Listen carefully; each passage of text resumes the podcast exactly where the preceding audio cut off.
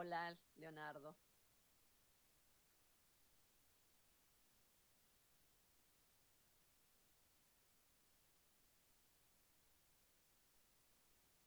Bueno, todavía no es ni siquiera la hora.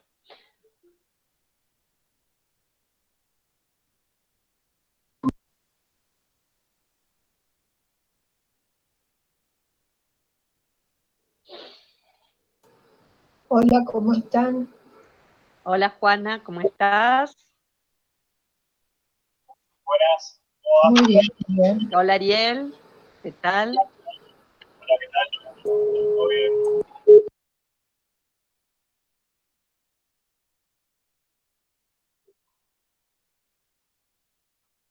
Vamos a tener como opción siempre tenerlos cerrados.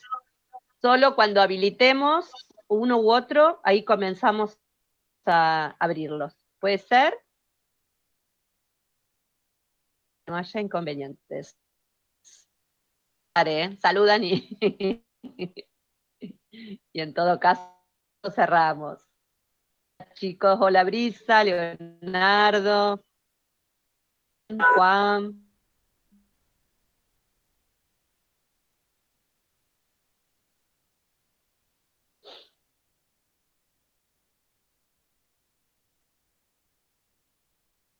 Bueno, recién vamos 24. Esto la verdad es que es una locura.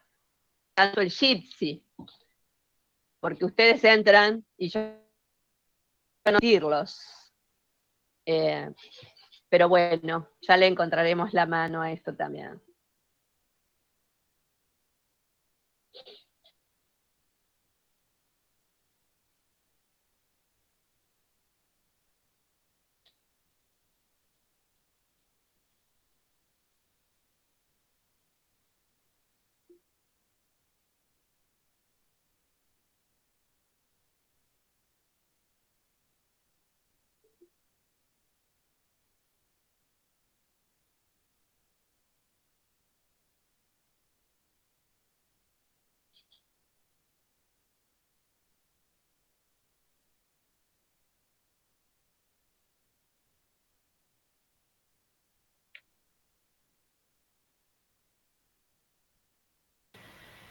Profe, Sí, sí, hola, soy Antonella, ¿qué tal? ¿qué tal Antonella? Bien. Eh, nada, quería decirte que... ¿Cómo? Estás comiendo, Antonella. No, no, no, me estoy pintando las uñas, pero no era lo que iba a decir. Ya que coqueta, dale.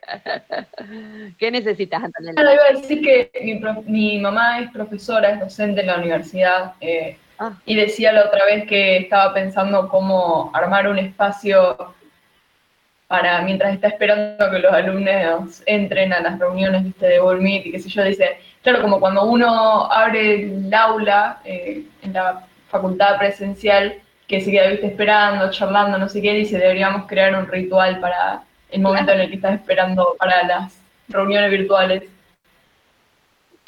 tiene razón, porque en una clase de 30, 20 o 15 estudiantes, esto es un rato corto. Pero si aquí estamos sobrepasando los 100, a- 100 alumnos, imagínense que voy a estar gran parte de esto tecleando uno por uno el ingreso, ¿no? Bueno, vamos a revisarlo. Yo estoy segura que tiene que haber otra opción. Es que eh, cuando yo ya sepa exactamente los, tenga las listas, les voy a pedir los correos y voy a tratar de incluirlos a todos. A ver si así pueden ingresar sin que yo los admita. La vuelta la vamos a encontrar. Seguramente existe. ¿eh? Sobre, Si no, después- sobre, Sí, Antonella, te no, que so- escucho. sobre eso estábamos teniendo algunos problemas con las listas también, porque muchos estamos inscritos en el turno que no, o sea, no estamos inscritos en el turno que queríamos y todavía no nos responden y no nos cambian. Bueno, el otro día me escribió la secretaria académica, les conté, porque yo cuando les puse la lista, los puse para sobreavisarles, porque no sé si todo el mundo ingresa al aula virtual para fijarse o al guaraní, al sistema guaraní para fijarse las listas. Eh, El aula virtual, que yo no la utilizo, que es el aula que nos da la facultad, pero que ahí pueden ingresar y ver las listas, pero creo que todavía tampoco están. Después está el sistema guaraní, que es donde ustedes se anotaron, ¿sí? Están lo que yo el otro día este, repliqué, que eran 84 alumnos. Y ustedes lo deben haber visto. En el Classroom tengo arriba de 115. Diferencia considerable. Si fueran 3, 4, no me importa, porque eso después se va ayornando. Pero lamentablemente cuando vi tanta disparidad, hay algunos problemas y seguramente tiene que ver con esto, lo que vos me decías, Antonella, que se hayan equivocado, que gente de la tarde, turno tarde o noche. Seguramente. La secretaria académica hizo otro comentario y es que puede ser que gran parte de los que no están en la lista es porque todavía adeudan alguna documentación. Lo voy a refrescar y les voy a decir entonces, y si deben alguna documentación, algún certificado de escolaridad, lo que fuere, acercarlos porque si no, no van a ser alumnos de la materia. ¿Está? Digo, no, hay, no hay tanto. Eh, pero yo quisiera tener un, ¿no? De gente que realmente... Lo que nosotros eh, discutíamos en el grupo de WhatsApp es eh, que, o sea, estamos anotados en la carrera, pero por ejemplo, yo me inscribí al turno noche y aparezco todavía en la lista de la tarde y no, o sea, mandamos mail y llamamos a la facultad, pero no, cambio todavía. Entonces nos preocupa, digamos, aparecer en la lista de una comisión en la que no estamos, si bien estamos cursando en esta. Problema porque eso yo lo voy a solucionar cuando eh, antes que tengamos el primer examen, el primer parcial escrito, que va a ser un trabajo escrito, eh, allí vamos a tener la nómina y, definitiva.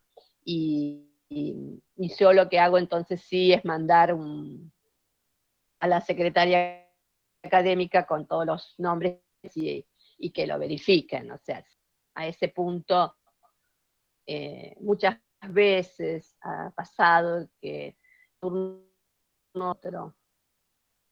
Y te digo más, y hasta por cuestiones de, trabajo, si alguien me dijera, mira, este, hoy estoy trabajando, hoy puedo cursar a la noche, pero conseguí un laburo y ahora puedo a la mañana, o viceversa.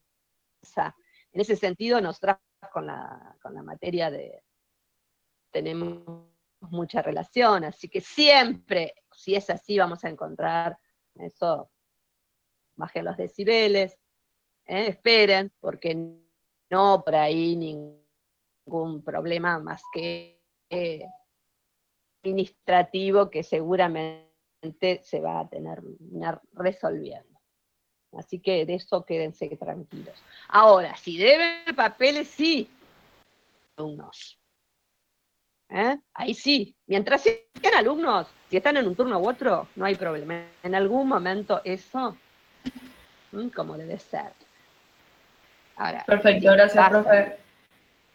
Perfecto. Bueno, chicos y chicas, ¿estamos en qué hora? Eh, vamos a esperar unos minutos más y vamos a dar comienzo, porque tenemos que ser rigurarios, sobre todo para aquellas personas que eh, se conectaron puntualmente, ¿verdad? A esperar dos minutos más y vamos a dar inicio a la clase. Hola, profe. hola, Milena, ¿cómo estás? Tengo una consulta. Dale. Hola, ¿cómo estás? Tengo una consulta, profe, que eh, yo presenté todos los papeles, pero mi diploma de bachiller, soy colombiana, está en trámite para poderlo hacer, eh, para poder hacer la convalidación. Justamente tenía el turno para ahora junio, pero me mandaron un mail donde decía que no iban a que no iban a estar trabajando, así que como que me cancelaron el turno. ¿A dónde? Em, ¿Acá o allá? Ministerio, en el Ministerio de Educación que queda en Buenos Aires. Y yo estoy como, ¿cómo se llama? estoy como, no estoy como inscripta, estoy como aspirante. O sea que justamente en mi condición de aspirante no podría llegar a, A, a rendir algún parcial. No. Vos no llegás a tiempo. O sea que Te totalmente digo, quedo libre. Mi nena, te cuento esto. Eh, ya lo pasamos con otra alumna que era brasileña. Eh, no le llegó a tiempo. ¿eh? De cualquier manera, yo no tengo inconveniente si desde el alumnado te esperan en esperarte. En función de que lo tuyo ya es algo muy concreto y real que depende de las instancias del Ministerio de Educación de la Nación. Tiempos normales te diría, vamos juntas, charlemos en alumnado y a ver qué sucede, pero aquí es mucho más difícil. De manera, bueno, eh, siempre va a haber opciones. Popularmente en ningún lugar ni en ninguna ficha vos podrías aparecer de forma regular cuando no sos inscripta, no estás inscripta dentro del año académico. ¿Mm? Eso sí es un problema. Te van a dar más tiempo para que lo puedas procesar. Tomé algo, recién me hizo mal. Por las condiciones en las cuales estamos. Claro, justamente me llama la atención porque yo ya llevo siete años aquí. Eh, yo hice un profesorado en geografía en, en el Instituto de Sagrada Familia, que si bien es privado, eh, como que solo me pidieron los papeles apostillados y bueno, justo me di cuenta este año porque me gradué y Sí. eh, me salió el título en proceso, en proceso y no, no me sale el título. Recién se dieron cuenta en, ahí en Secretaría del Instituto que justamente no me llegaba porque no estaba convalidado el título, que no sabía de eso. Que Me di estaba cuenta justamente, claro, porque le faltaba la convalidación.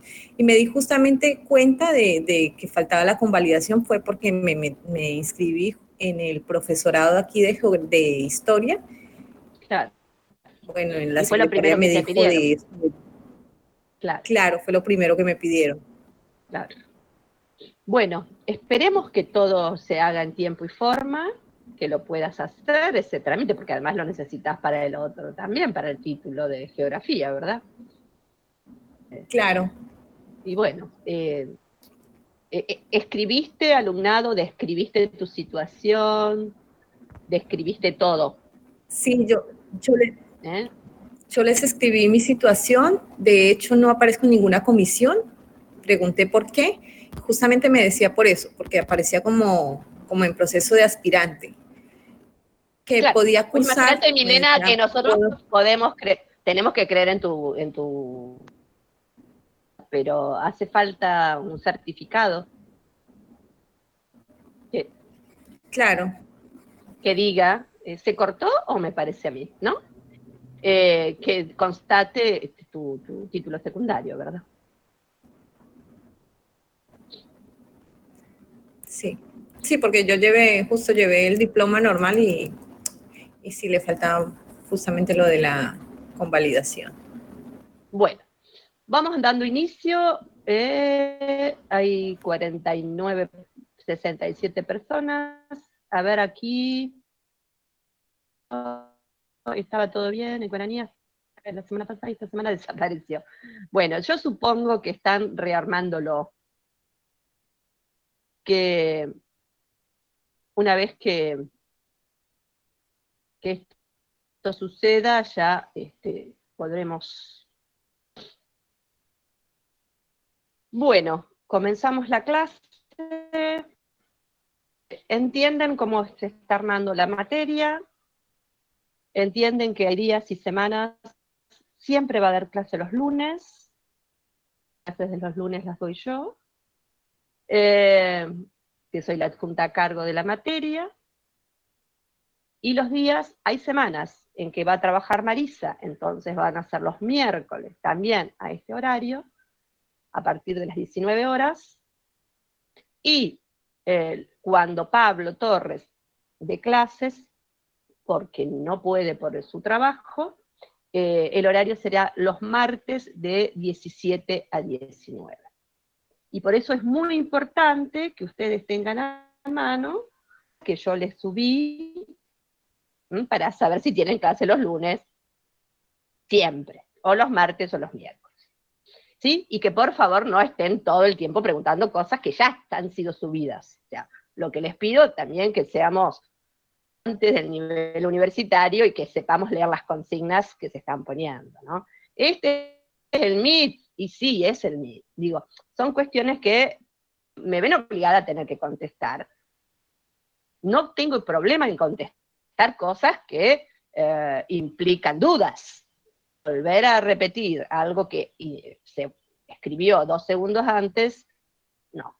Realmente eh, estamos en un nivel donde uno tiene que aprender también las reglas de juego ¿eh? de una universidad pública abierta, donde el estudiante tiene que tener y la posibilidad también de la toma de decisiones. Entonces digo, el programa está subido, la bibliografía está subida en un drive, donde todo el mundo la puede ubicar porque ya se les dio el link, como no, cada vez que subamos cosas en el tablón van quedando al principio, ustedes van a necesitar estar más abajo y los tendrán que buscar. O se los preguntarán entre ustedes vía WhatsApp, ¿no? Que creo que ya lo armaron. Que, bueno, me parece que son eh, los espacios donde ustedes deben consultarse las cosas. Vamos exclusivamente para cuestiones relacionadas con la materia. ¿eh? Por favor, si tienen inconvenientes con otra docente, con otra materia, que no aparezcan en el tablón de introducción a la problemática histórica. Por favor, porque si no entonces voy a tener que eliminar esa posibilidad de que ustedes puedan eh, utilizar también el tablón. Y no, no, no, es lo deseable, porque ustedes allí pueden también preguntar cuestiones eh, académicas. Puede haber un paro, puede, es siempre provisorio, porque puede haber paro, puede haber, se cierra la facultad por, tal cosa y demás, y se van a modificar las fechas. ¿Eh? Esto es lo que hoy, sin ninguna dificultad, seguimos con este cronograma. Si llega a haber algún día que no hay clase, evidentemente tendremos que hacer algún que otra modificación. Quizás en una semana podamos tener tres veces a la semana clases. Días dos, ¿Para qué? Para que ustedes tengan el tiempo de lectura.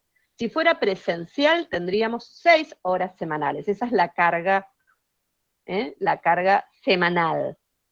Dos horas los lunes, dos horas los martes y dos horas los miércoles. Pero sabemos que esta vía virtual no tenemos ni el tiempo ni el acceso tecnológico para garantizar seis horas semanales de estar conectados este, eh, pudiera pasar algún inconveniente, entonces sí, para saldar. Los paros no, ¿eh? porque los paros no los vamos a clases de otro día. Si es paro, es paro. Pero si llega a haber otra eventualidad, sí podría darse el día de, de clases y entonces responsabilidad en esa semana de tres veces a la semana. ¿Queda claro? De modo de tentativamente llegar a más o menos lo propuesto para este cuarto cuatrimestre. Ustedes dieron dos clases con Marisa, yo les dije que yo trabajaba los lunes y acá me ven un miércoles, dicen, ¿esto cómo es? Roque con Marisa, el lunes ella este, tuvo reemplazarme el lunes para que haya clase, porque yo el lunes tuve una pequeña intervención eh, justamente en la garganta y no estaba para dar clases, ¿eh? no podía hablar, así que bueno. Eh, Marisa hicimos este enroque, que ella trabajó el lunes y yo trabajo, pero si no, a mí me van a ver los lunes, miércoles, y cuando trabaje Pablo, ya lo dije, los martes. En ese caso, de 17 a 19, profesora de la materia antropológica, em, enfatizó que ella eh, tomaba el horario de los martes a las 19 horas. Entonces, poner un bloque anterior. ¿Queda claro? ¿Mm? Bueno, si alguno o alguna no puede eh, llegar a tener eh, o ingresar a estas reuniones de MITS, ustedes se dieron cuenta que nosotras eh, dejamos clase por clase un conjunto de preguntas orientadoras. Cada texto está cinco consignas orientadoras que estarían realizando, porque es un poco una fortuna crítica, que es lo que ustedes deberían hacer. Si hay algo que sirve esta materia, es para una perspectiva mucho más sistemática, crítica, textos. Y todo sobre la realidad. Pero en este sentido, digo, a veces aporta ¿eh? el poder ir pensando cuando lean los textos con estas preguntas orientadoras. Para ustedes, en algunos vamos a poner clases de para que ustedes, una vez que entren en proceso de, o, de lecturas profundas, cuando vayamos terminando, por ejemplo, una unidad, ¿eh? podamos hacer entonces un, si quiere, en otro horario, no en el horario de clases, de modo tal de ir cerradas. Eh, de cualquier manera, eh, una vez que nosotros demos unidad 1 Dos, vamos a hacer el primer trabajo práctico, que va a ser escrito con consignas, va a ser un trabajo domiciliario, por supuesto, y allí sí vamos a tener una clase entera para justamente cerrar las dos unidades, para que ustedes pregunten, para que ustedes de alguna manera presenten sus dificultades. O sea que lo que me pasó el lunes es en pie. Bueno, ¿qué tema tendríamos que trabajar hoy? La otra modernidad. Eh, hace muchos años que yo trabajo en esta materia. Muchos años nos preguntamos, ¿por dónde empezar? ¿Qué problemáticas teníamos que atender para entender la historia y las formas de hacer historia? histórico colocábamos el inicio, ¿no? Porque podríamos haber empezado o con el mundo egipcio, o, con el, o la historia en el mundo chino, en sus orígenes. Pero pensamos que era, como esta materia no es la historia de la historia, que sería la historiografía, sino que es una materia que tiene que ver con algunos problemas, es una introducción a los problemas de la historia. Es importante reconocer el origen del conocimiento científico, es decir, del pensamiento moderno. Antes de ver la historia, entonces, como ciencia y su relación con las ciencias sociales, preferimos en un par, en una semana, en un par de clases y un poco más, la relación entre modernidad, capitalismo y ciencia. Modernidad y ciencia.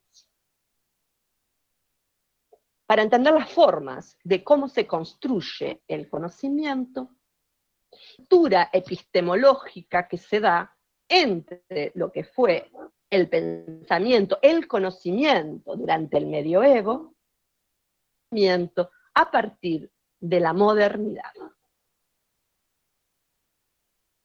Esto nos lleva varias cosas que nos sirven también para pensar profundamente en qué entendemos por historia. Por un lado, la historia siempre está relacionada con la periodización, es decir, duramos y pensamos el devenir cómo enmarcamos procesos, cómo diferenciamos un tiempo histórico de otro, qué elementos tomamos para separar épocas. Un acontecimiento, dos varios, que forman entonces procesos de transición, son todas cuestiones que cuando demos historia las vamos a ir precisando mucho más, pero que ya desde el vamos, desde ahora mismo, vamos a ir dando algunas notas que pueden servirles para pensar en cómo un historiador la categoría tiempo y cómo, entre comillas, separa, divide distintas etapas ¿eh? de la historia misma. Cuando nosotros hablamos de modernidad, si ustedes salieron del secundario, y algunos veo que no hay tan recientemente, este, podemos decir, aquellos que tenemos unos años, estoy segura, y aquellos que son jóvenes seguramente también, pensaron a la historia como plantada en una línea de tiempo. ¿Se acuerdan? ¿Ah? La historia de la humanidad. ¿Se acuerdan? Divididos en etapas. Eh, eso que de alguna manera se llamaron edades. ¿Se acuerdan? Y esa primera gran diferenciación que hacíamos 4.000, 3.500, 5.000 años antes de Cristo, que dividía la historia de la prehistoria. La línea así, fundante. ¿Y qué es la historia entonces? Y el comienzo, la historia se da con el comienzo de la escritura. ¿Recuerdan? ¿Eh? Entonces, bueno, dependerá eh, qué núcleo histórico, sociocultural estemos tomando. Algunos dirán 3.500, 4.000, 5.000. Encontremos alguna grafía que nos esté dando de que esos pueblos dejaron constancias de su pasado en un trazo. Claudio, decíamos 4.000, ahora hay algunos que en algunos pueblos estaban encontrando algunas grafías que son consideradas escrituras y por ende ubican un poco más atrás todavía el inicio de la escritura. Digo, hay que ver lugar a lugar. Y la arqueología nos sirve muchas veces para justamente encontrar vasijas, retazos, nos dan justamente pistas de distintos orígenes conforme a cada eh, vida de cada pueblo. Pero esto de alguna manera, esta eh, visión tajante entre prehistoria e historia, también tiene que ver con una perspectiva. Se pensaba casi exclusivamente necesita de documentos escritos. Se ponía en diferenciar estos dos grandes momentos. Por un lado, la prehistoria.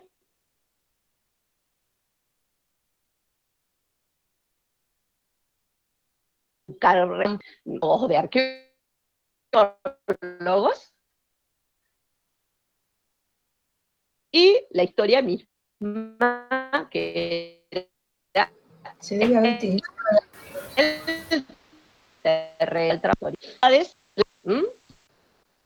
vida del imperio romano. Y se corta de poner un nuevo.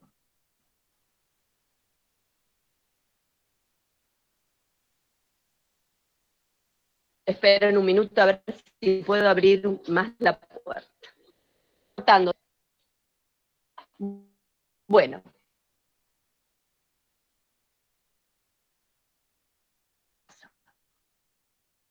Esa edad antigua, entonces, desde Justamicio del Imperio Romano. 176. ¿Eh?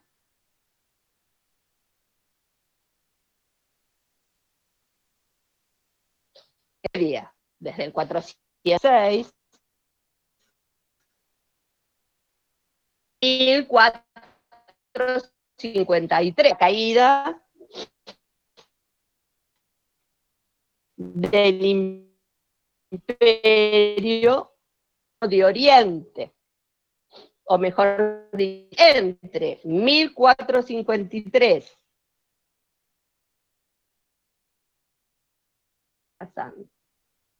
y 1492, de la Revolución Francesa. Ese periodo histórico lo conocemos como la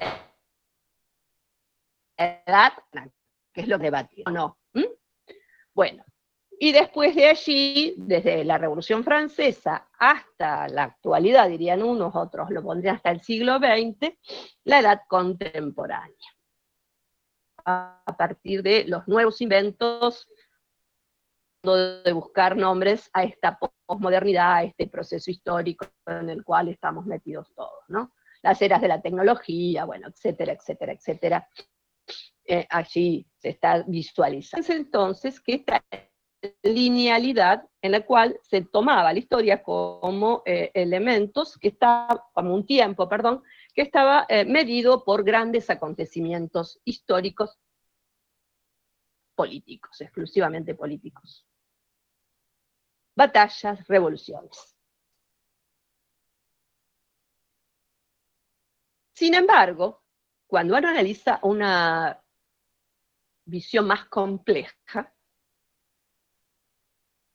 te vas a dormir un día y eras nuevo y te levantaste el otro día y ya eras un hombre moderno, una mujer moderna, de alguna manera eso de poner una sola fecha bastante curioso, ¿no? En todo caso, tiene biografía alemana que construyó este modelo, fíjate, los nombres, ¿no? Moderno y antiguo y lo que quedó en el medio, medio. O sea, te das cuenta que no tiene tanta rigurosidad ¿eh? estas formas de entender, digamos, las épocas históricas. En sentido, si nosotros pensábamos una visión más compleja, digo, que atendiera las formas de organización económica, sociales, políticas, es que hemos visto también sobre todo desde la incursión del materialismo histórico, pero que después fue muchas otras corrientes, nos pone un enfoque en donde, eh, como nudo principal, estas relaciones eh, complejas entre eh, sociedad, y en tal sentido,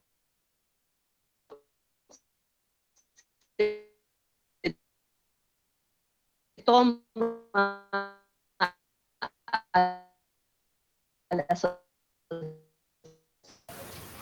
la antigua, la sociedad feudal. Y acá entonces tendríamos que ver que justamente esta sociedad modélica que nosotros llamamos feudalismo, integralmente a partir del siglo XV. Pero no se termina de un día para otro. Sí, ya sé que se vuelve a.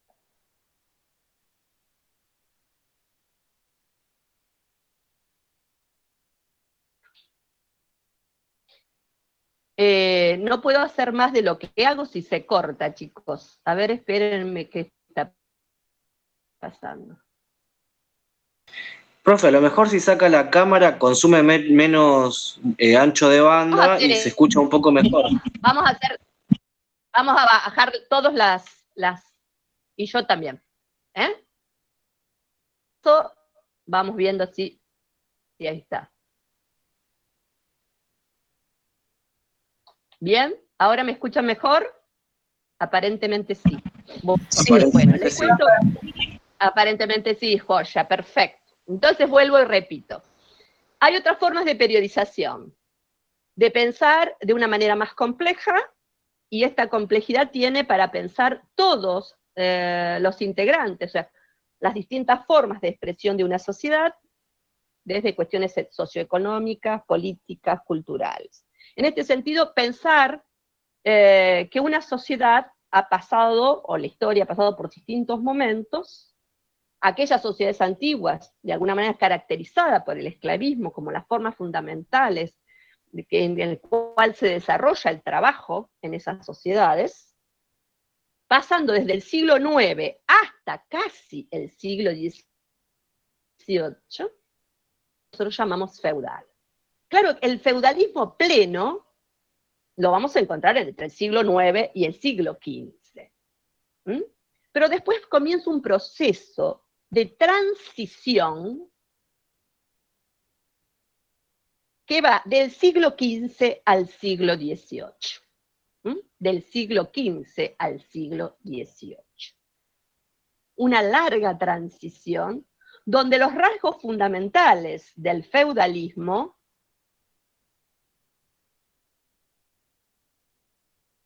donde los rasgos fundamentales del feudalismo se van a ir desintegrando y los rasgos principales del capitalismo creciendo.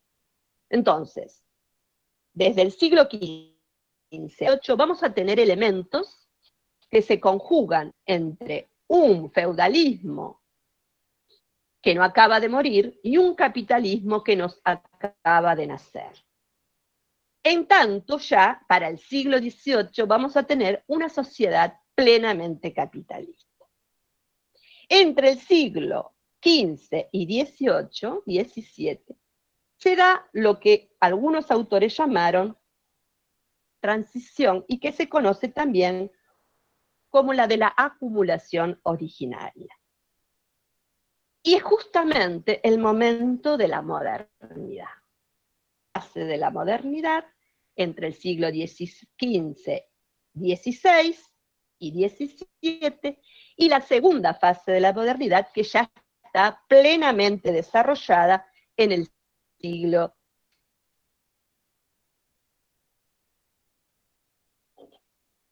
Ustedes trabajaron ya estos elementos con Marisa, trabajaron dos textos, eh, el de Orsa, donde trabajaron profundamente la relación del el desarrollo del conocimiento científico justamente en relación a esa sociedad que le da origen. Es decir, no van a ver nada más que eh, los grandes pensadores, sino que fundamentalmente visualizaron a partir del texto de Orsa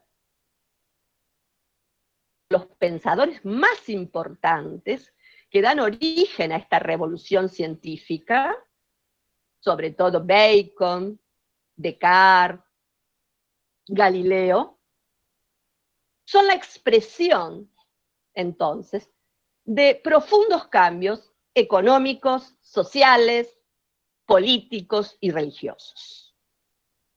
Y en este sentido, deben haber revisado el texto, hay una hipótesis muy fuerte allí del autor, en que dicen que no se puede concebir los cambios científicos si no se conciben en relación también a los cambios científicos y tecnológicos.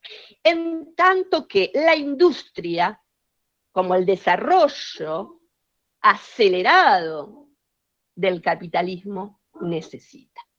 Esta relación es una, fuerte hipótesis del autor que pone sobre todo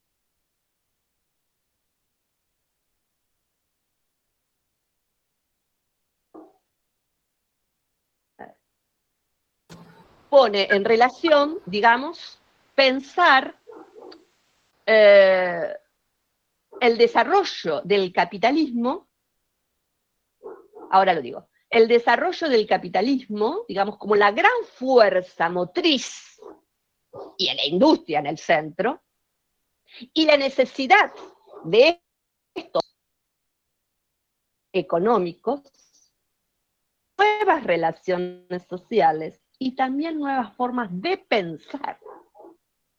Y en este sentido, acá viene la hipótesis, es la industria la que arrastra, dice, a nuevas y necesarias formas de desarrollo del conocimiento científico. La que acelera fuertemente la libertad de pensamiento, la libertad de comercio, sí, implica y necesariamente también necesita un nuevo sujeto un sujeto que piensa, un sujeto que ¿eh? bajo otros parámetros. También el otro gran texto que trabajó Marisa, y que era el texto de Villoro. Allí,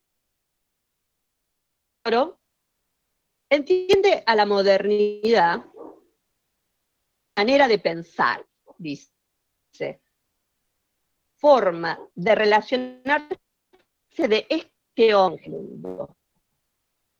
Es una nueva mentalidad que está preñada, dice, de futuro.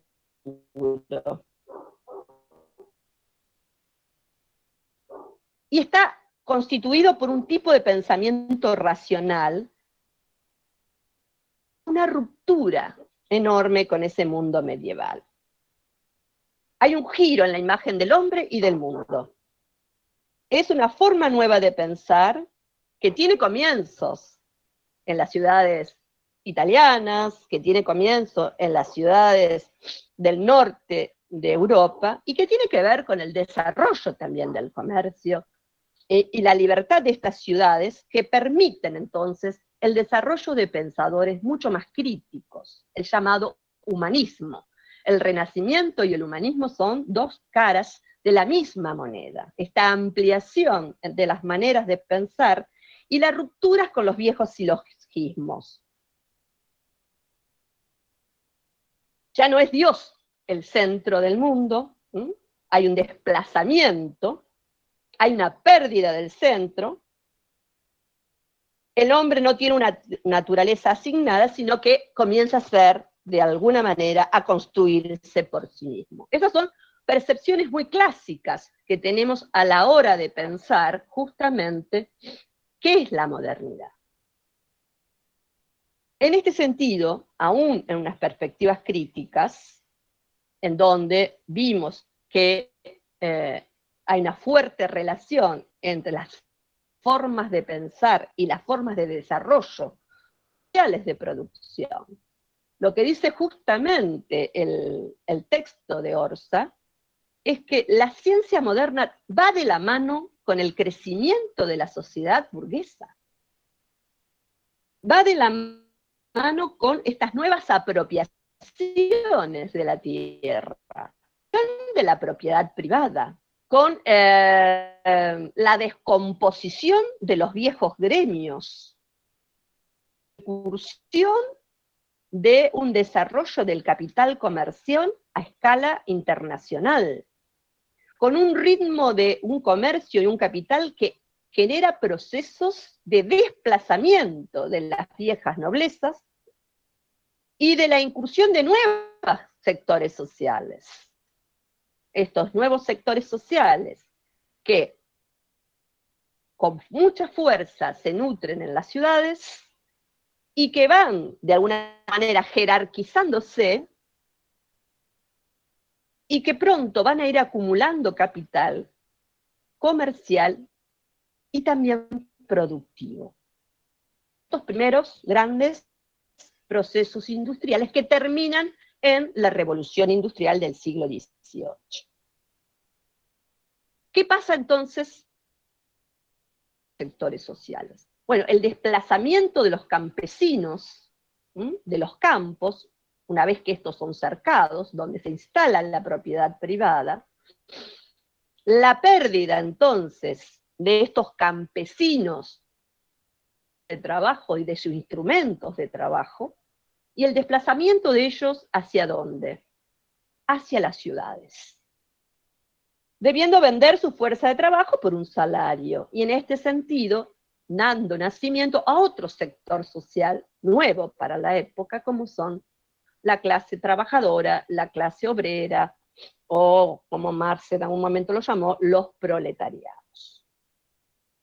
Manera, eh, nos está mostrando un mundo que se ha modificado sustancialmente y cuyos actores sociales principales, no únicos, de alguna manera conforman un nuevo orden, una nueva forma de relación social que establece ahora sí una sociedad plenamente capitalista.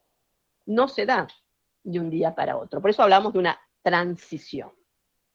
Cuando yo hablé de acumulación originaria, quise decir esto, Quiero decir que es una época entre el siglo XV, sobre todo XVI y XVII, que los trabajadores eligen dejar el campo e ir a trabajar a la ciudad, sino que hay una fuerza, hay una coerción extraeconómica a estos trabajadores a justamente tener que vender su fuerza de trabajo en la ciudad.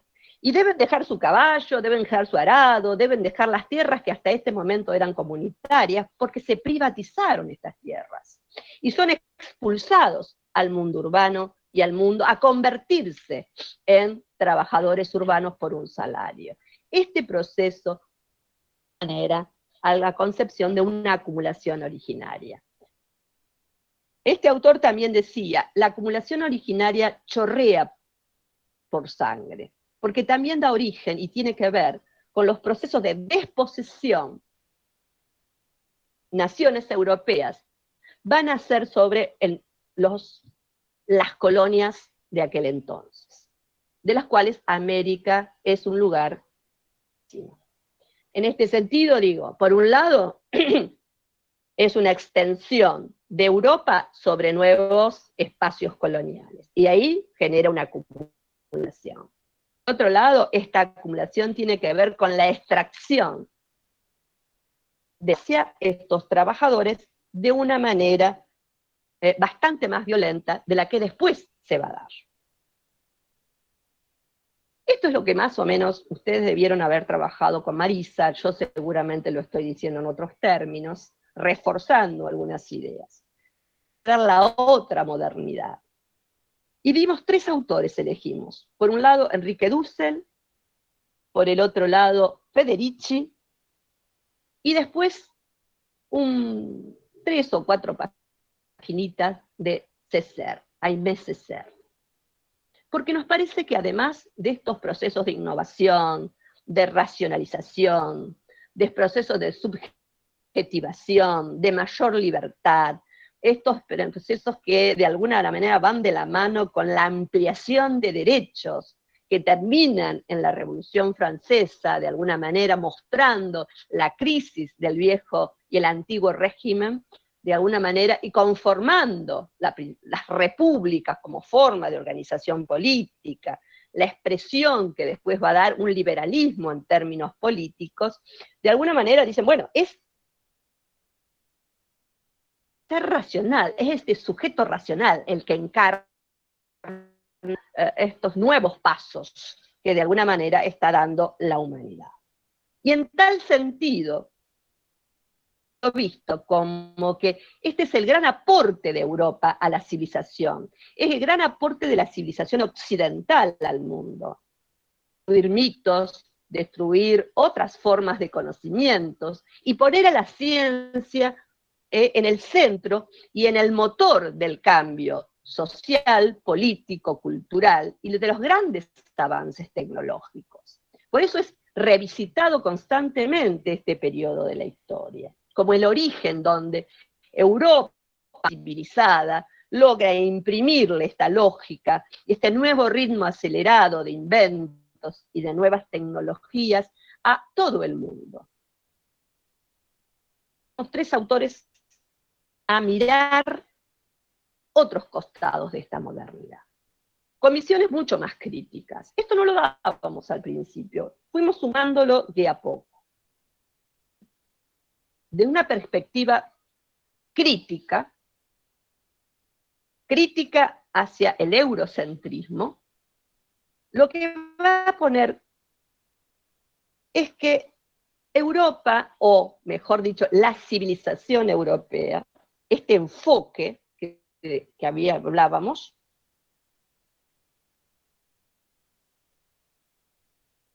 de alguna manera eh, no muestra toda la realidad. Entonces, si dice, por lo menos hay dos conceptos de modernidad.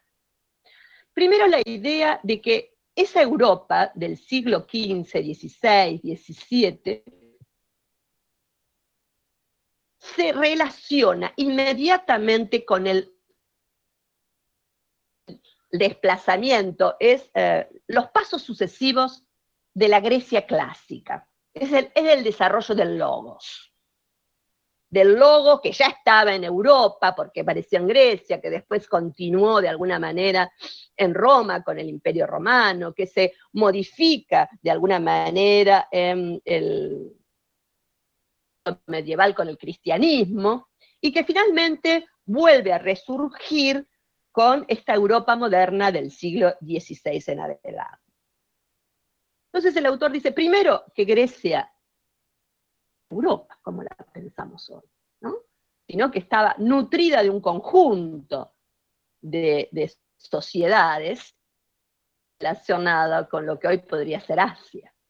¿no? Pueblos ¿eh? que de alguna manera, con los fenicios, con otros tantos pueblos, que no necesariamente, digamos, tiene un origen, porque la Europa que hoy conocemos como civilizada, salvajes. Entonces, ¿eh? em, comienza a mostrar justamente los eh, de estos términos. Por eso va a creer que, así como muchos piensan que esta modernidad es la salida de la inmadurez, razón, por el proceso crítico que pone la humanidad en un nuevo desarrollo del ser humano, y que tiene que ver esto con perspectiva hasta Habermas, esto es la tradición exclusivamente europea. Los se dieron intra-Europa, son específicos de la civilización europea son fenómenos exclusivamente europeos. Y ahí aparece Galileo, Bacon, Descartes, con esta nueva tecnología que logra observar el universo, ¿eh? y parte justamente de la observación Bacon, sus formas de, eh, de encontrar el desarrollo y del empirismo a partir de contrastar las presencias y las ausencias. Descartes con el discurso del método en 1636. ¿eh? Esto de dudar de todo, la duda metódica, dudo de todo, de lo que no puedo dudar es que estoy dudando. Y si dudo, pienso. Pienso, luego fórmula de alguna manera que nos pone sobre el tapete un concepto de una nueva subjetividad creacional, ¿eh? la perspectiva del. Y de allí esto irradia entonces hacia el conjunto de eh, las sociedades, de otras sociedades del mundo. Frente a esto, este autor, Enrique Dussel, pone algunos, algunas preguntas que nos parecen muy interesantes. Si hay un momento previo a 1492, para el siglo XV, antes de la llegada de Colón a América, era una Europa que no era dominante respecto a otras formas socioculturales. No era dominante a el mundo turco-musulmán, con el cual estaba en disputa, al revés otras formas culturales en el mundo, muchas y plurales, desde el mundo azteca, el mundo maya, tenían que ver con las culturas del Pacífico. O sea, había grandes culturas de manera, no estaban conectadas, por ende no había una historia mundial. Lo que va a poner el autor es que 1492 implica la iniciación del sistema mundo. Antes coexistían distintos imperios o sistemas culturales. Y que ese motor para la unificación del sistema mundo no lo hace ni Francia ni lo hace Inglaterra. Países como España y Portugal. Y va a ser España la que logre la primera unidad de ese Estado y la que va a expulsar a los árabes. ¿eh? En la batalla de Lepanto, por ejemplo. Y va a ser esa misma España la que colonice grandes áreas de América y que forma y que construya un nuevo sistema económico llamado mercantilismo en el dinero que nos da el oro y la plata de Potosí o de Zacateca, es decir, de América, de lo que hoy consideramos América. Esto, dice el autor, permite esas acumulaciones. Esto permite las riquezas suficientes para vencer después a los turcos. Por ende, dice, ya el colonialismo es parte del proceso de la acumulación económica originaria europea. Y es Portugal en su desarrollo sobre África. En este sentido, hablar de periferia o centro lo podemos recién hacer a partir de 1492, o mejor dicho, 1521, cuando eh, circunvalación a eh, el mundo conocido. Por eso es importante, dice el autor, en darnos cuenta que Europa se puso a sí misma en un lugar de centro etnográfico y por lo tanto construyó una idea de que era una universal. Y el resto ¿eh? tenían que ver con los incivilizados, los salvajes, la otredad, a la cual Europa tenía que irradiar ciencia, cultura, religión, otros procesos específicos de estas culturas subalternizadas. Entonces dice el autor, escuchen esto.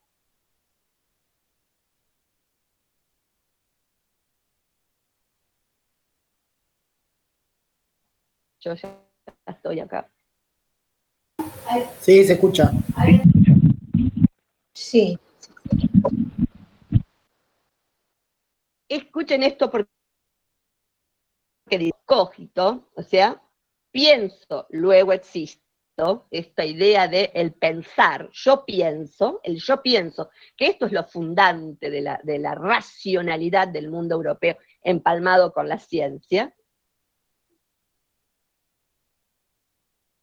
el yo pienso, el yo, eh, justamente dice, del mundo moderno. Sin embargo, dice el autor, más de un siglo y medio, con Quiro, es decir, por el yo conquisto. Dice, esas ventajas comparativas, Polín, que le permitió a Europa ser el centro, de la relación colonial. Vemos el de qué significó la, expoliación nacional europeo, lo que el do. No es lo que construye la modernidad, sino es la consecuencia. Bacon, recién, método científico, en el siglo. Entonces dice, cuidado, hay un siglo y medio desde el 15 de expoliación de América de América, plantación de qué? De la esclavitud en el mundo.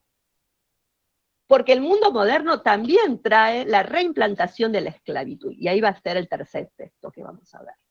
Entonces, acá, temente, cómo para entender la pujanza de la sociedad europea de la edad moderna, hay que observarla ¿eh? en esta transición que va del siglo XV al XVII, en donde las riquezas de América, digo, las riquezas del trabajo humano de los indígenas, ¿no?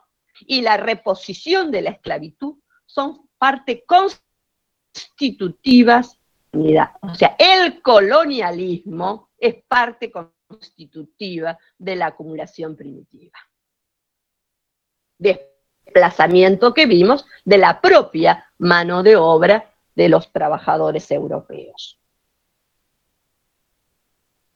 El otro texto, me apuro un poco, que, vamos, que teníamos que ver, y acá desde una perspectiva desde las mujeres, se llama, es un texto de Silvia Federici, Calibán y la bruja. Mujeres, cuerpo y acumulación primitiva.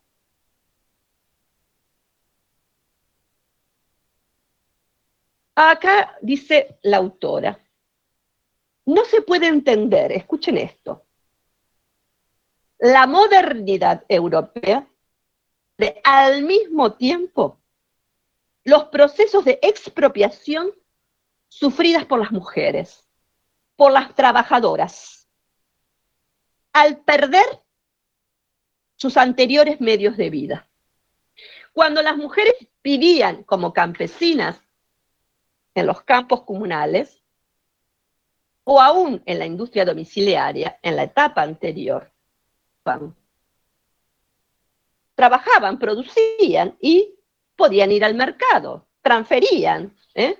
su producción, la vendían en el mercado, compraban en el mercado, en mercados regionales, pequeños, por supuesto. De la modernidad, o mejor dicho, en esta transición hacia el capitalismo, dice la autora, se da un nuevo contrato sexual. Porque los varones son los únicos que van a tener que vender su fuerza de trabajo por un salario. Las mujeres, dice, van a tener, van a estar prohibidas, ¿eh? van a estar incapacitadas jurídicamente para recibir un salario. Acceso a los bienes. No pueden percibir salarios. Por lo tanto, a las mujeres, dice, se les sacó, justamente se la expropió, ser productoras y se las encasilla en el espacio privado, en la casa, ¿eh? Y se las encasillan como mujer, como reproductoras de la fuerza de trabajo, el cuidado, el apego de los niños y de la familia van a percibir un salario. No van a percibir por lo que trabajan. Esto es una derrota histórica, dice, para las mujeres. Su expulsión del artesanado como fuerza de trabajo exclusivamente reproductiva, es decir, tener hijos y cuidarlos. Esto significó una acumulación primitiva del trabajo que de alguna manera genera un nuevo orden patriarcal. Porque ahora tienen que depender también de sus hombres. Y a veces cuando tienen que trabajar, porque sí trabajan, un tercio de las pobres trabajan limpiando en las iglesias, sin embargo, el salario no es percibido por ellas, sino por sus maridos. Nuevo orden patriarcal, se impone una nueva forma de familia. Ahora dice esto es el patriarcado del salario. Connota la edad moderna. Familia, la mujer es exclusivamente entonces el espacio privado. Fe política queda exclusivamente en manos de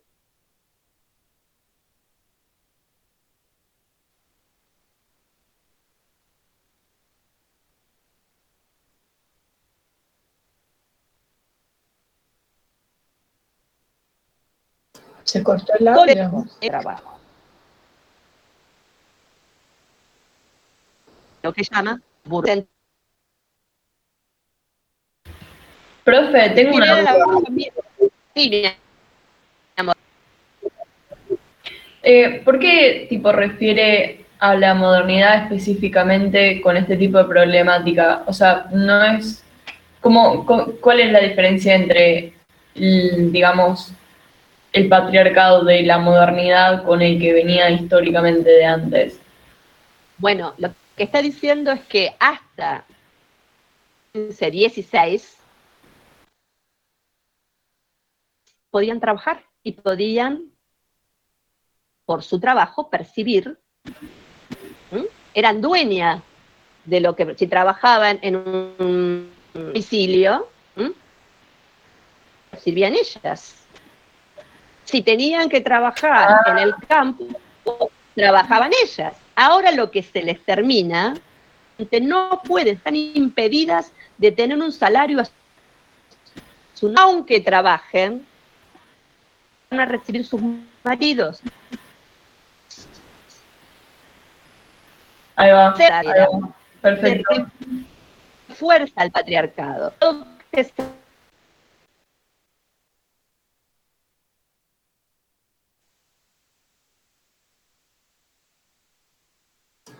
Se cortó el audio. ¿Te voy a cortar o...?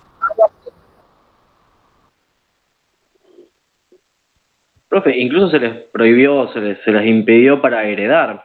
¿Escuchan? Sí, sí, ahora sí. ¿Puede repetirlo? Exacto, ahí voy.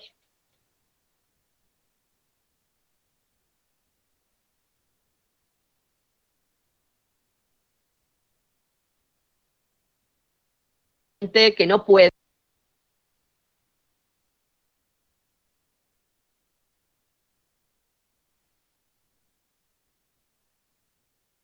se les impide percibir un salario, digo, las mujeres trabajan,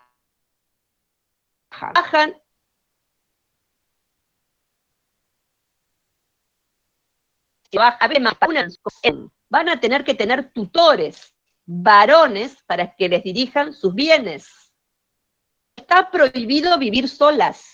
No pueden vivir con una, una amiga. Extremo en el siglo XVIII esto. Que en una ciudad como Londres ¿eh? se les impone que las mujeres ni siquiera a mirar por la ventana hay todo un sistema de dominio y de control de construir una nueva familia acorde al patriarcado, mucho menos de lo que era aún durante la Edad Media. Y si ustedes creen, sí, que esto se modificó, códigos civiles, de España, la Revolución de Mayo, no se modificaron. Todo esto siguió manteniéndose. Mujeres no votaban. Dale, Mateo. Em, tengo una duda. ¿Esto era establecido por la propia sociedad o era como por una ley, digamos? Por la ley, por la ley, Mateo. Por la, ley, también, ¿eh? Eh, puesta por los por los reyes y la corona en general o por la... Ah, y además por la cultura. Los dos ah. niveles están presentes.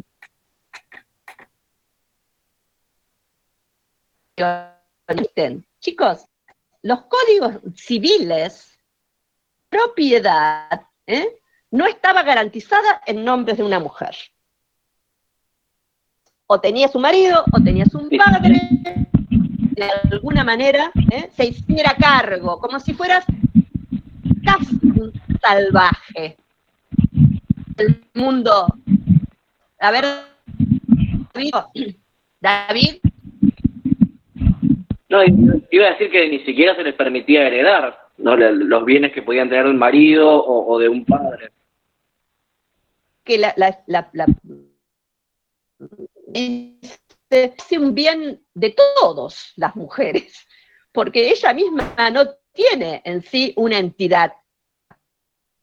Las prostitutas que se obligaban a cocinar y a limpiar para los hombres. Eh, el hombre trabajaba, tenía que tener un trabajo doméstico, pero no podía una verdadera división sexual del trabajo. Pero eso no fue todo. Esta domesticación de las mujeres también trajo una degradación social. Y aparece acá sí el fenómeno cultural que recién hablábamos. Y si vieron las obras de teatro las obras más importantes, hasta Shakespeare, ¿eh? Hablan de que son lenguas filosas, que son regañadoras, que eh, hay que justamente controlarlas, de alguna manera hay toda una, desvirtúan la, presencia de la mujer. Hay una idea de inferioridad muy fuerte. ¿eh? eran pocos razonables, eran vanidosas, salvajes, despilfarradoras, lenguas filosas, etcétera, etcétera, etcétera. Si una mujer era adúltera, el marido podía asesinarla. Y no había ningún problema. ¿Por qué? Porque había, de alguna manera, ¿eh? justamente modificado los criterios de autoridad del, momento. Si una mujer, por lengua larga, se le podían poner un bozal público y hacerla caminar por el centro urbano. Cuando nosotros revisemos el, cómo se construyó el, paternal, el patriarcado, ¿eh? hay que tener en cuenta entonces que este avance del hombre, de la racionalidad, genera justamente el hombre. Recuerden que en la Revolución Francesa incorporar a las mujeres al derecho. Y eso que hubo peleas de mujeres y que pelearon codo a codo en los procesos de liberación de París. Sin embargo, sí, mi amor. Sí, no, me acordé justo, viste que nosotros hablábamos la otra vez de Game of Thrones, de Juego de Tronos, eh, sobre las familias reales y qué sé yo. Bueno, tipo, no sé si ustedes vieron la serie Alguien, pero en, en cierto punto de la serie, bastante avanzado, eh, la reina Cersei, que era de los Lannister, eh, es castigada por su propio hijo, por no me acuerdo por qué, tramulla de este estilo. Sí. Eh, desnuda por toda la ciudad y le tiraban cosas. Bueno, te imaginas que a eso a un hombre no le hubiese pasado, ¿verdad? Bueno, esto de alguna manera es parte de un proceso de construir eh, una subalternidad, porque las mujeres son pensadas casi como salvajes, como, se los trata a los indígenas. También se lo está tratando a la mujer esto de alguna manera, fíjate vos que aún en el siglo XVIII, condiciones salariales comienzan a ser eh, una respuesta, un mejoramiento de las regulaciones salariales 19 por las grandes huelgas que los trabajadores llevan adelante, y que eso gracias al colonialismo que se dan al resto del mundo posibilita también procesos de mejoramiento de las clases trabajadoras en Inglaterra, esas leyes fabriles ahora limitan el trabajo de las mujeres y los niños. fíjate que la explotación colonial sirve de alguna manera para reforzar este modelo. Puede haber mayores salarios, pero las mujeres en su casa. ¿eh? Entonces, de alguna manera dicen, bueno, esto genera una forma de plusvalía relativa, pero que no cambia el trato hacia las mujeres. De manera, hay un proceso de esclavitud, lo que ella dice, ella lo llama el patriarcado del salario, porque genera una división sexual del trabajo muy fuerte ¿eh? y que va a ser proceso entonces de infantilización legal, que evidentemente hay una devaluación de lo laboral, hay una degradación social, y hay una literatura que ayuda a estos procesos de domesticación de las mujeres. ¿eh? Hay una redefinición de lo que es femenino y lo que es masculino, de la feminidad o la masculinidad, y de alguna manera se piensa entonces, vuelvo y repito, a las mujeres como los salvajes de Europa. Por eso, esta otra cara de la modernidad ¿eh? nos ve una perspectiva mucho más compleja. ¿eh? Entre el siglo XV y XVI eh, que es pensado siempre como el avance de la racionalidad, el avance de la subjetividad, el avance de la ciencia, el avance hacia la libertad, un, hombre que logra conquistar sus deseos, es el hombre, no las mujeres. Que quede claro, porque el mundo, por un lado, colonial, es expoliado y las mujeres separadas y recluidas y también subalternizadas. ¿eh? No solamente son daños colaterales, yo diría que es la conformación de un orden con jerarquías muy claramente establecidas. Después tenemos que ver el siglo XX, el siglo XXI, ¿verdad? Como estas cosas se van a seguir transformando. Pero si yo quisiera que les contara, o fíjense, cómo son los códigos civiles, cómo son los códigos civiles durante la colonia o durante eh, los años de la independencia. ¿eh? Y aún el código de Vélez en 1869, que ahí aparece sí la posibilidad de contraer contratos, nunca de votar, claro, ¿no? Entonces es muy interesante entender la incapaz por, claro, bueno, esto, esto hace falta entender, la tutela, digo, cuando vemos lesiones de violencia tan, tan fuertes y tan firmes, hay que pensar que son valores arraigados fuertemente en la sociedad, que no son de un año o dos, sino que son de siglos, y que tuvo que ver cómo se conformó la nueva familia burguesa en la modernidad. Sí, es exactamente, Martín, es el código napoleónico es el antecedente sobre el cual Vélez construye eh, el código en 1869. Profe, yo quería una consulta hacer. Sí. Eh, esto que usted estaba explicando, que bueno, todas estas normas que empezaron a regir para las mujeres de este patriarcado, quería saber si esto tenía alguna, eh, alguna influencia religiosa, porque mm, comenzó en Europa, pero hoy en día en algunos pueblos de Asia y África se sigue manteniendo esto.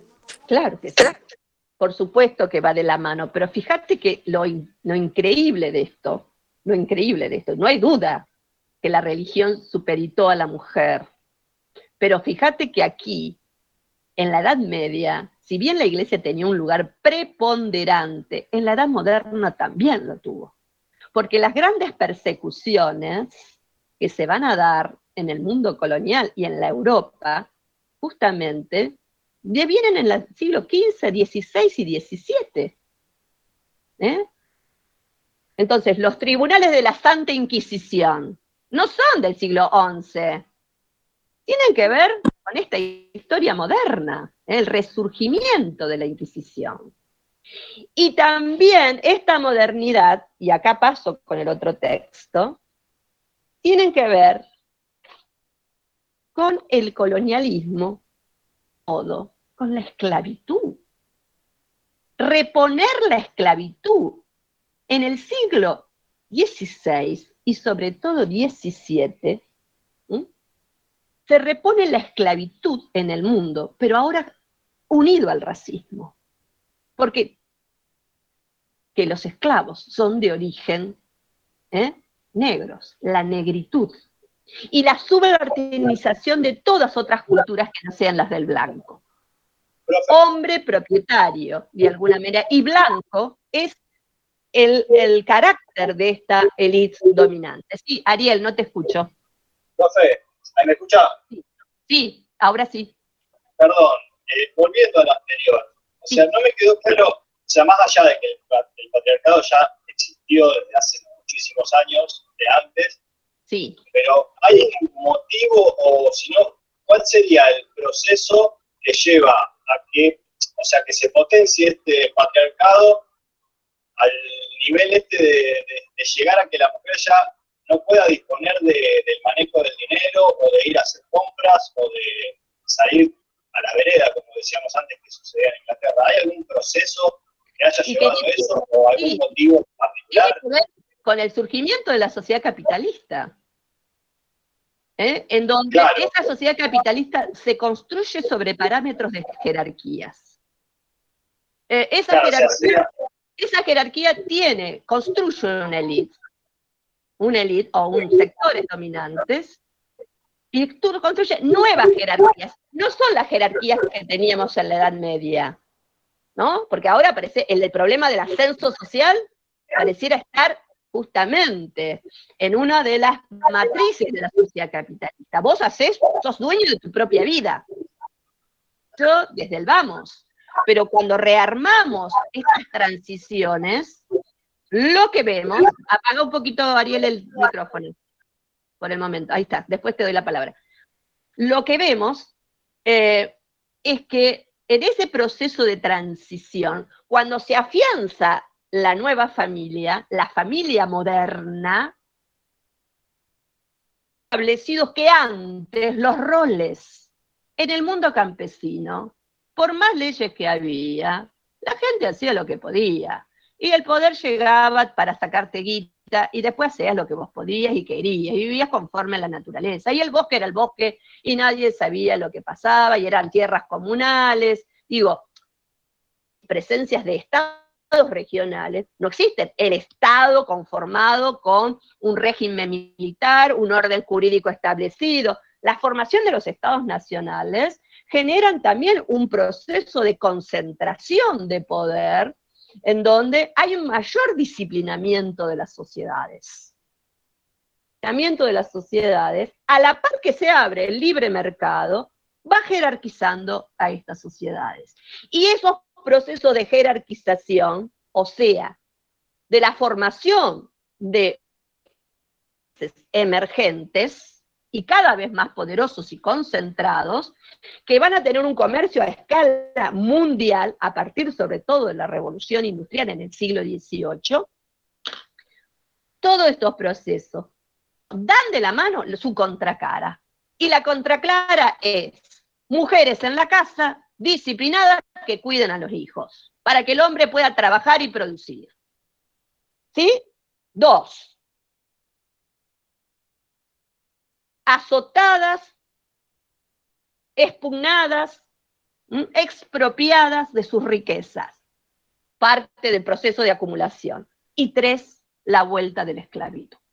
Entonces digo, son procesos que son las dos caras de la moneda. No es que existió uno y el otro no existió, sino que son, por eso llamamos la otra modernidad.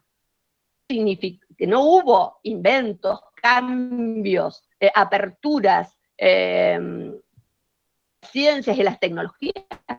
No, claro que se dio, pero también y al mismo tiempo es producto de todos estos otros, de otros contrastes necesarios para que exista aquello Para que Europa se convierta de ser una más, una sociedad, una un centro, el centro, ¿cómo se construye el centro? ¿Mm? En un centro operativo, dominante, ¿eh? justamente de desarrollo de la ciencia, el desarrollo de las tecnologías, este salto que terminó siendo una sociedad capitalista, evolución industrial, ni más ni menos. ¿Cómo se construyó? Bueno, con todos estos parámetros, con toda esta otra modernidad que no es relatada generalmente. La monogamia era algo anterior. La monogamia es algo anterior porque tiene que ver con eh, los procesos del medioevo y los cambios que se dan aún dentro de la Iglesia Católica. No estaba desde antes.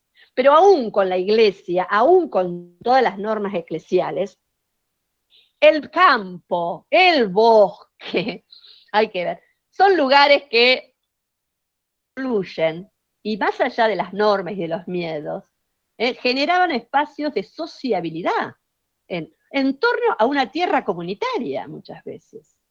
Aldeas que vivían eh, de alguna manera, eh, uno lo ha visto en Robin Hood y demás, y vemos a las mujeres hasta formando parte de esos ejércitos o de montoneras que de alguna manera se construían frente al avance, por ejemplo, del señor feudal, etcétera, etcétera en cambio, es una sociedad que se jerarquiza, se divide y eh, se divide, ¿saben qué? Sobre todo el espacio público del espacio privado. Eso no estaba configurado en un orden rural. ¿Cómo dividí el espacio público del espacio privado en un mundo rural? Eso solamente se da justamente en una sociedad que se vuelve primordialmente urbana, en donde justamente la transacción principal es, el dinero. ¿Y qué es lo que no manejan las mujeres? ¿Qué es lo que no tienen para sí? Dinero. Por eso esta idea del patriarcado del salario como un elemento primordial a la hora de entender por qué estas mujeres son consideradas ya casi como un bien común, porque su trabajo, su actividad es casi invisibilizada, porque no es que no trabajaran, sino que esos recursos, de alguna manera, todo, o mejor dicho, por los hombres. ¿Qué pasa con el último texto? Y ya termino, el de Aimé Césaire. concepto de civilización y el concepto de colonialismo. Y acá de alguna manera vuelve a pensar que la llamada civilización europea ¿eh? tiene que ver con la configuración de dos siglos del régimen burgués. Y tiene para él el problema de la civilización europea es que nunca pudo resolver ni el problema de los trabajadores ni el problema colonial.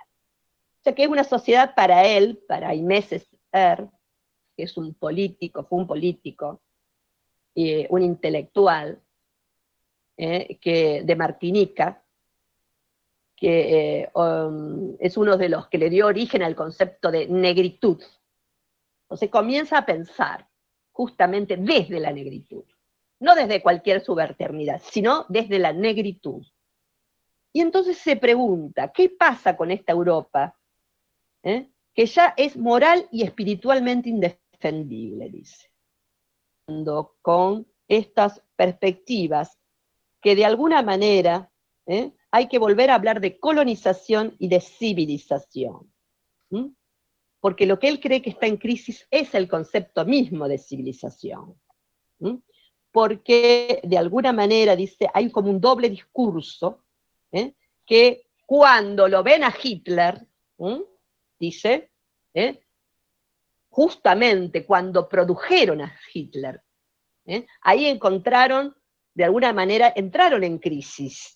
¿Cómo Europa, esta Europa racional, esta Europa eh, moderna, esta Europa libre, eh, esta Europa civilizada, termina construyendo una figura como Hitler? Esta es la pregunta.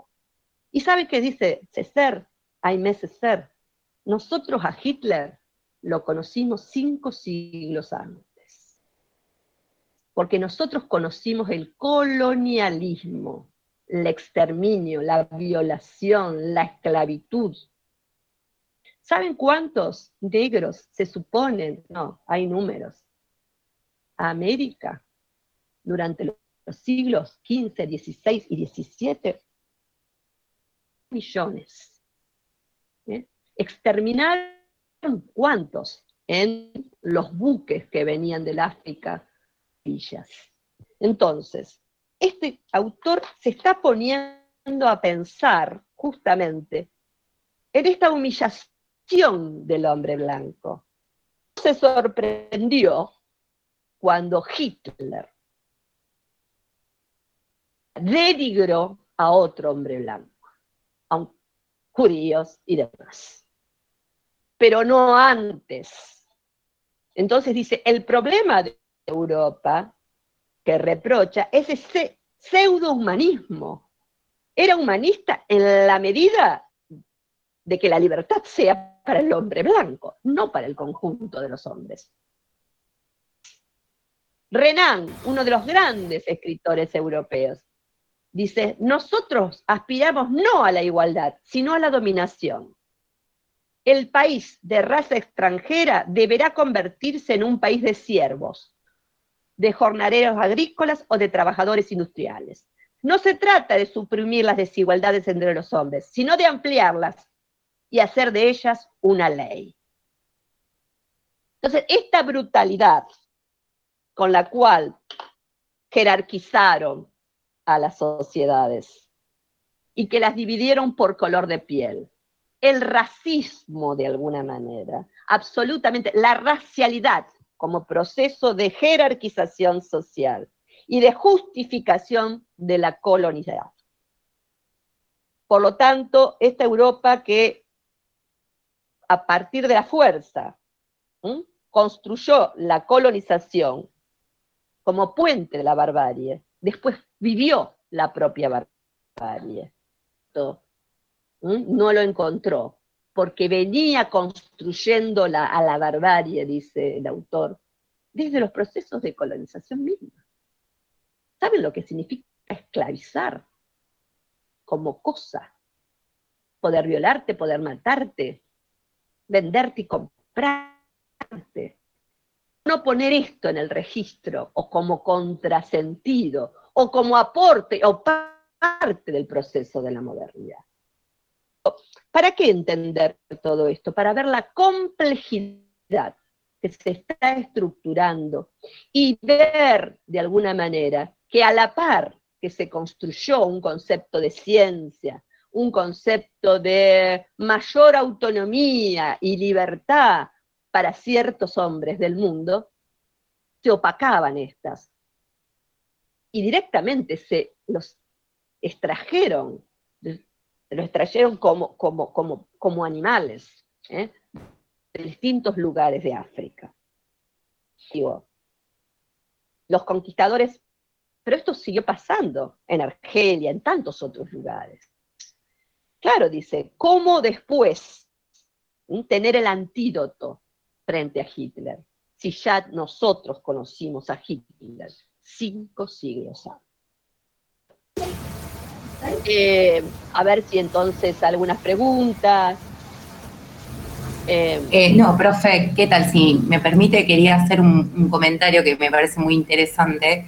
de hecho, la palabra genocidio no, no se empieza a implementar y no se empieza a usar hasta después de lo ocurrido durante la Segunda Guerra Mundial, más específicamente con todo lo que realizó eh, Hitler y el nazismo por sobre el pueblo judío, el pueblo gitano, eh, también negros, ¿no? Porque había sido la primera vez que el hombre blanco había atacado al hombre blanco, si bien ya teníamos antecedentes al margen de lo que fue eh, la conquista de América, Armenia, por ejemplo, el genocidio armenio, que fueron los turcos sobre los armenios, ¿por qué no tenía un nombre? Porque eran salvajes contra salvajes, según la mirada europea de ese momento. De hecho, Hitler dijo, si nadie prestó atención a lo que han hecho los turcos por sobre los armenios, este, ¿quién va a prestar atención a lo que yo estoy haciendo? Bueno, aquí cae un poco más y empieza a desarrollarse este concepto, digamos, porque es esto, ¿no?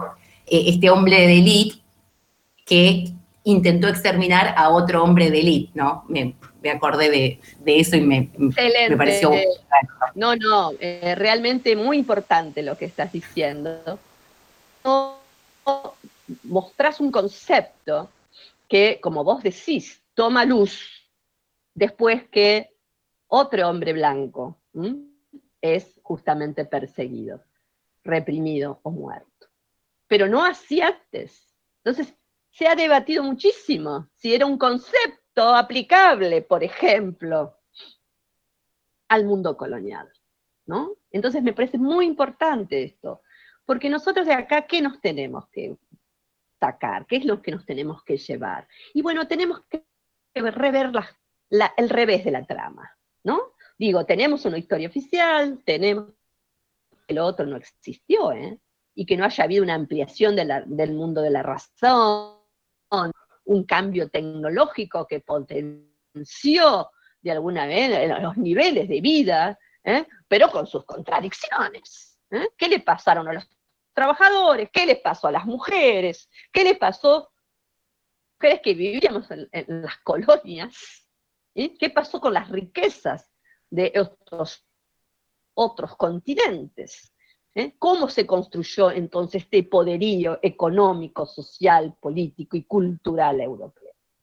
Me parece que mostrar contrastes, mostrar eh, contraprocesos, es algo que nos anima a revisar distintas hipótesis de ingreso hacia una misma problemática.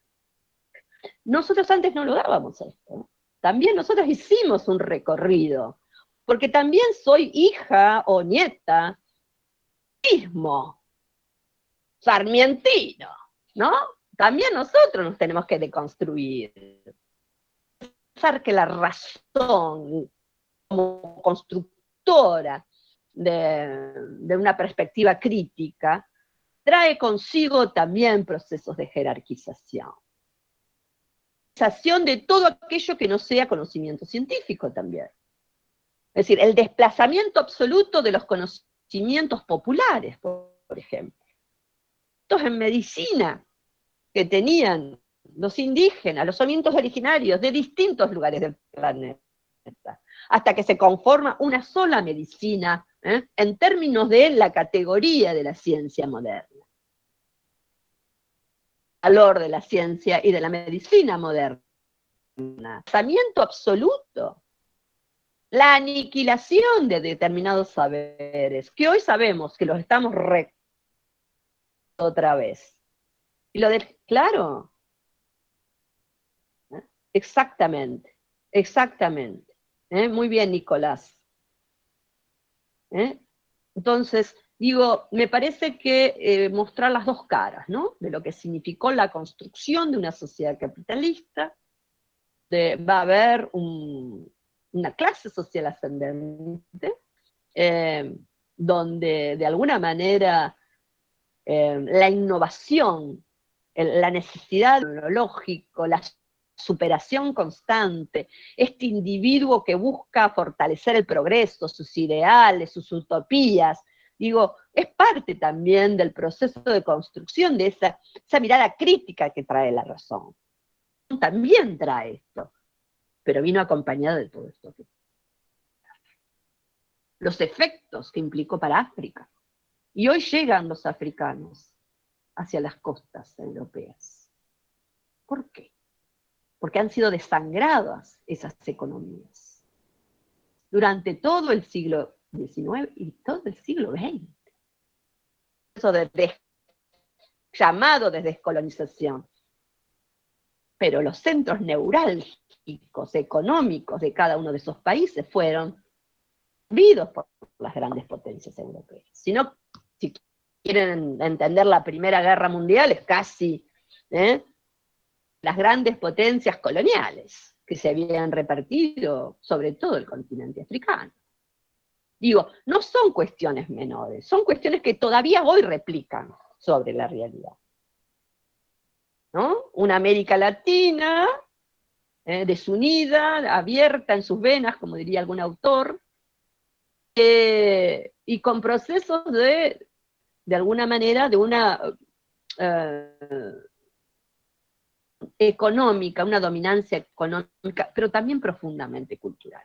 Por eso el eurocentrismo, lo que se llama el eurocentrismo, es esto, jerarquización, que tenemos todavía en nuestra cabeza, que lo moderno, lo civilizado en nuestras matrices, los buenos modales, con el tipo de trabajo, con el desarrollo de un tipo de familia, ¿eh? copiados de la sociedad. Sarmiento, Alberti. ¿eh? Son nuestros ideólogos fundantes del proceso de construcción de la Argentina. No son cuestiones menores para entender, ¿no? Claro que sí. Por supuesto, yo aquí tomo Europa porque es lo que estamos revisando, ¿no? Porque en definitiva es nuestra gran influencia político, económica, militar y cultural, la tuvimos ¿eh? en el proceso de conformación de la Argentina. Con Japón, nada, muy poca relación, digo. Por eso nosotros estamos desmontando esta historia pinzando América Latina. ¿eh? Entonces vamos a ver la historia, vamos a revisarla, pero vamos a estar pisando desde América Latina. Por eso siempre vamos a tratar de poner, más allá de lecturas sobre la historia que tengan que ver con autores europeos, cualesquiera que sea, vamos a poner siempre un contraste de autores latinoamericanos cuando podamos, porque de alguna manera nos pone sobre el relieve la necesidad de pensar situados también. ¿eh? no sé si le pudieron ver el, reportaje que el otro día le di sobre la universidad, Usa Santos, donde él dice, bueno, hay que construir una nueva epistemología. Y esa nueva epistemología tiene que ser una epistemología del sur, ¿eh? del sur, una epistemología crítica. ¿eh? Desde de los lugares que no son el poder central. Es una perspectiva, otros tendrán otras. Nosotros los invitamos a esto, a pensar críticamente y a mirar todas las tramas de la sociedad.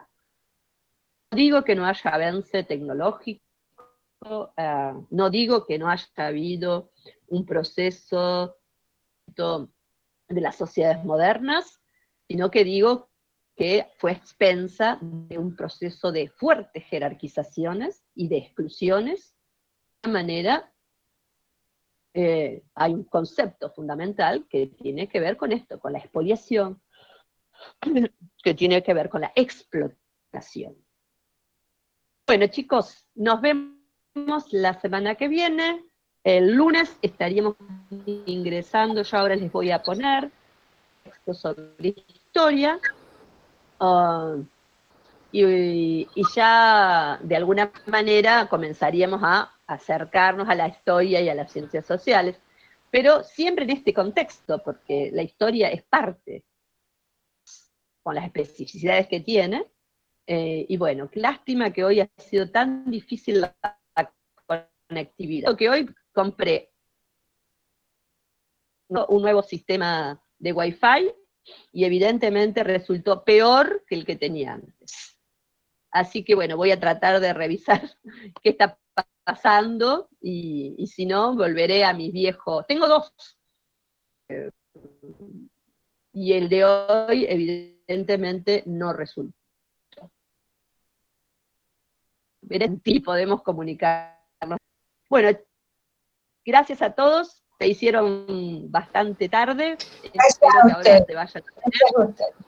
Chao, Juana. Chao a todos. ¿eh?